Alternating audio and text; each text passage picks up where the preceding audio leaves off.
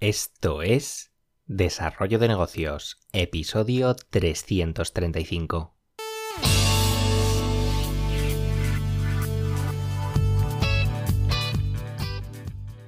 Muy buenos días, ¿qué tal? ¿Cómo estás? Bienvenido, bienvenida de nuevo al podcast Desarrollo de Negocios, el programa donde ya sabes hablamos de ideas, de casos, de estrategias, de oportunidades, bueno, de todo aquello que te puede ayudar a sacar adelante tus proyectos online.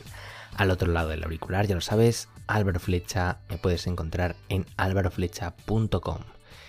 Y hoy, bueno, hoy vengo a contarte una pequeña historia sobre un tema que, bueno, tiene que ver con cómo afrontamos el emprendimiento viendo solo algunos casos, porque no están todos los que son, desde luego.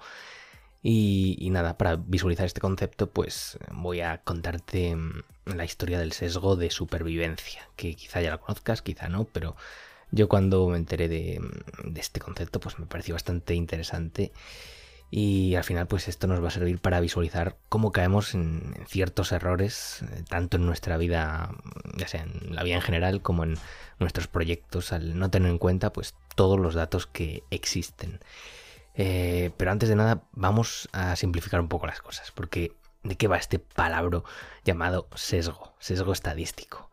Pues traduciéndolo un poco al, cristiano, como se diría, eh, vendría a ser pues un error en que podemos caer cuando al elegir muestras, pues se les da prioridad a unas frente a otras. Y para que entiendas exactamente lo que es el sesgo de supervivencia, te voy a contar el ejemplo clásico con el que se suele explicar. Eh, nos vamos a situar ahora en plena Segunda Guerra Mundial. Las mentes más, más, analíticas, más poderosas de Estados Unidos, eh, estaban realizando estudios sobre bueno, los daños sufridos por los aviones que regresaban de combate.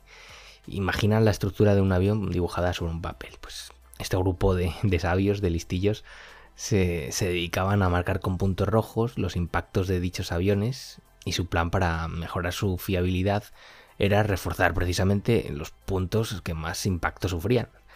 El caso es que llegó un listillo mayor llamado Abraham Walt y dijo que nada, que, estaban todos totalmente equivocados y que estaban interpretando estos dibujos pues justo al revés. Y es que el estudio de, estos sabios pues solo había tenido en cuenta aquellos aviones que habían sobrevivido y que regresaban de la batalla. Pero claro, habían dejado fuera a todos aquellos que, que no habían regresado al caer en combate. Por lo tanto, pues los daños representados en las zonas de los aviones que, regresaban eran daños que, por decirlo de alguna forma, pues los aviones podían permitirse mm, para poder seguir volando y para regresar a casa. Y con todo esto, pues la propuesta de, de Walt pues, mm, fue la de reforzar justo las zonas no representadas por puntos de daño. Y así es como nació el concepto de sesgo de supervivencia, un, error debido a la consideración de únicamente pues, elementos que, han sobrevivido en el tiempo, obviando todos aquellos desaparecidos, sea por la causa que sea. Eh, como te decía al principio, este concepto puede ser aplicado pues, a cualquier ámbito de, nuestras vidas, incluido pues, el mundo del emprendimiento, por supuesto.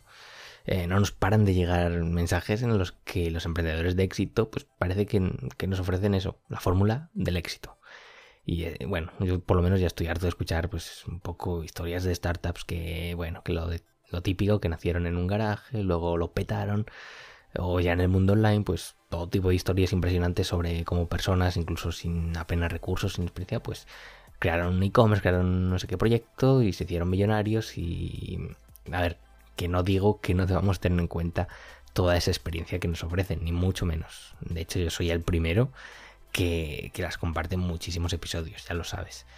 Eh, mi consejo es simplemente eso, que tengas cuidado con, estos consejos, valga la redundancia, o mejor dicho, que los tomes con, con pinzas. Porque este tema también me recuerda a lo que yo llamo la contradicción de los gurús, porque en muchas ocasiones nos encontramos incluso en, en, un mismo sector con dos o más expertos, pues cuyos consejos se contradicen entre sí. Eh, quizá uno de esos gurús nos está diciendo que, debemos perseverar en nuestros proyectos durante al menos X años para comenzar a ver resultados en nuestros negocios, mientras que justo el otro pues, nos dice que, que si en el primer mes no obtienes X resultados, pues es mejor que lo cierres por completo.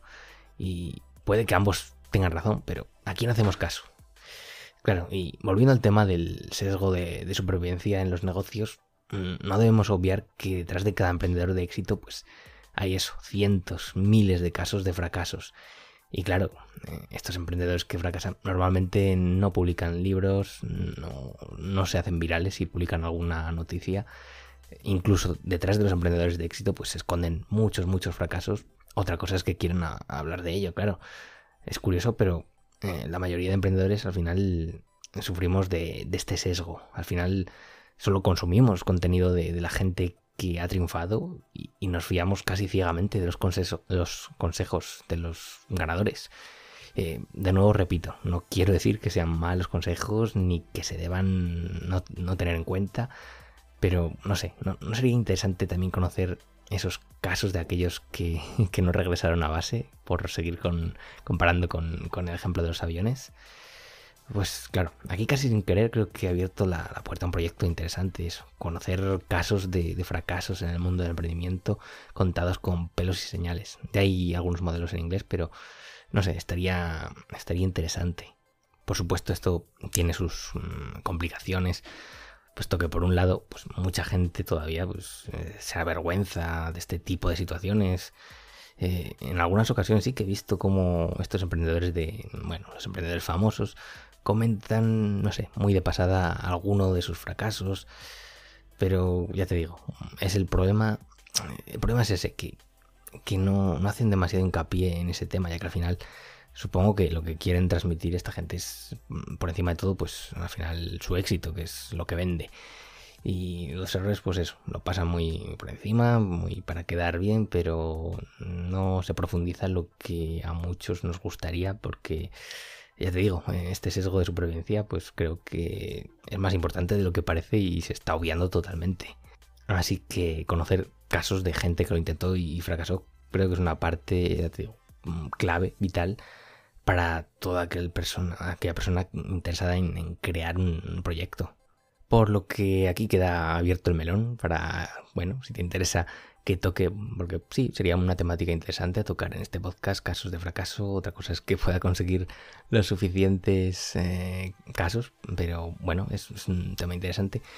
Igualmente, pues bueno, que, te quedes con el concepto del, del, sesgo de supervivencia, que no es oro todo lo que reluce y que nos estamos perdiendo una parte muy importante de, las cosas en el mundo del emprendimiento, pero bueno, en la vida en general, en los éxitos y los fracasos y en, todo tipo de, vivencias.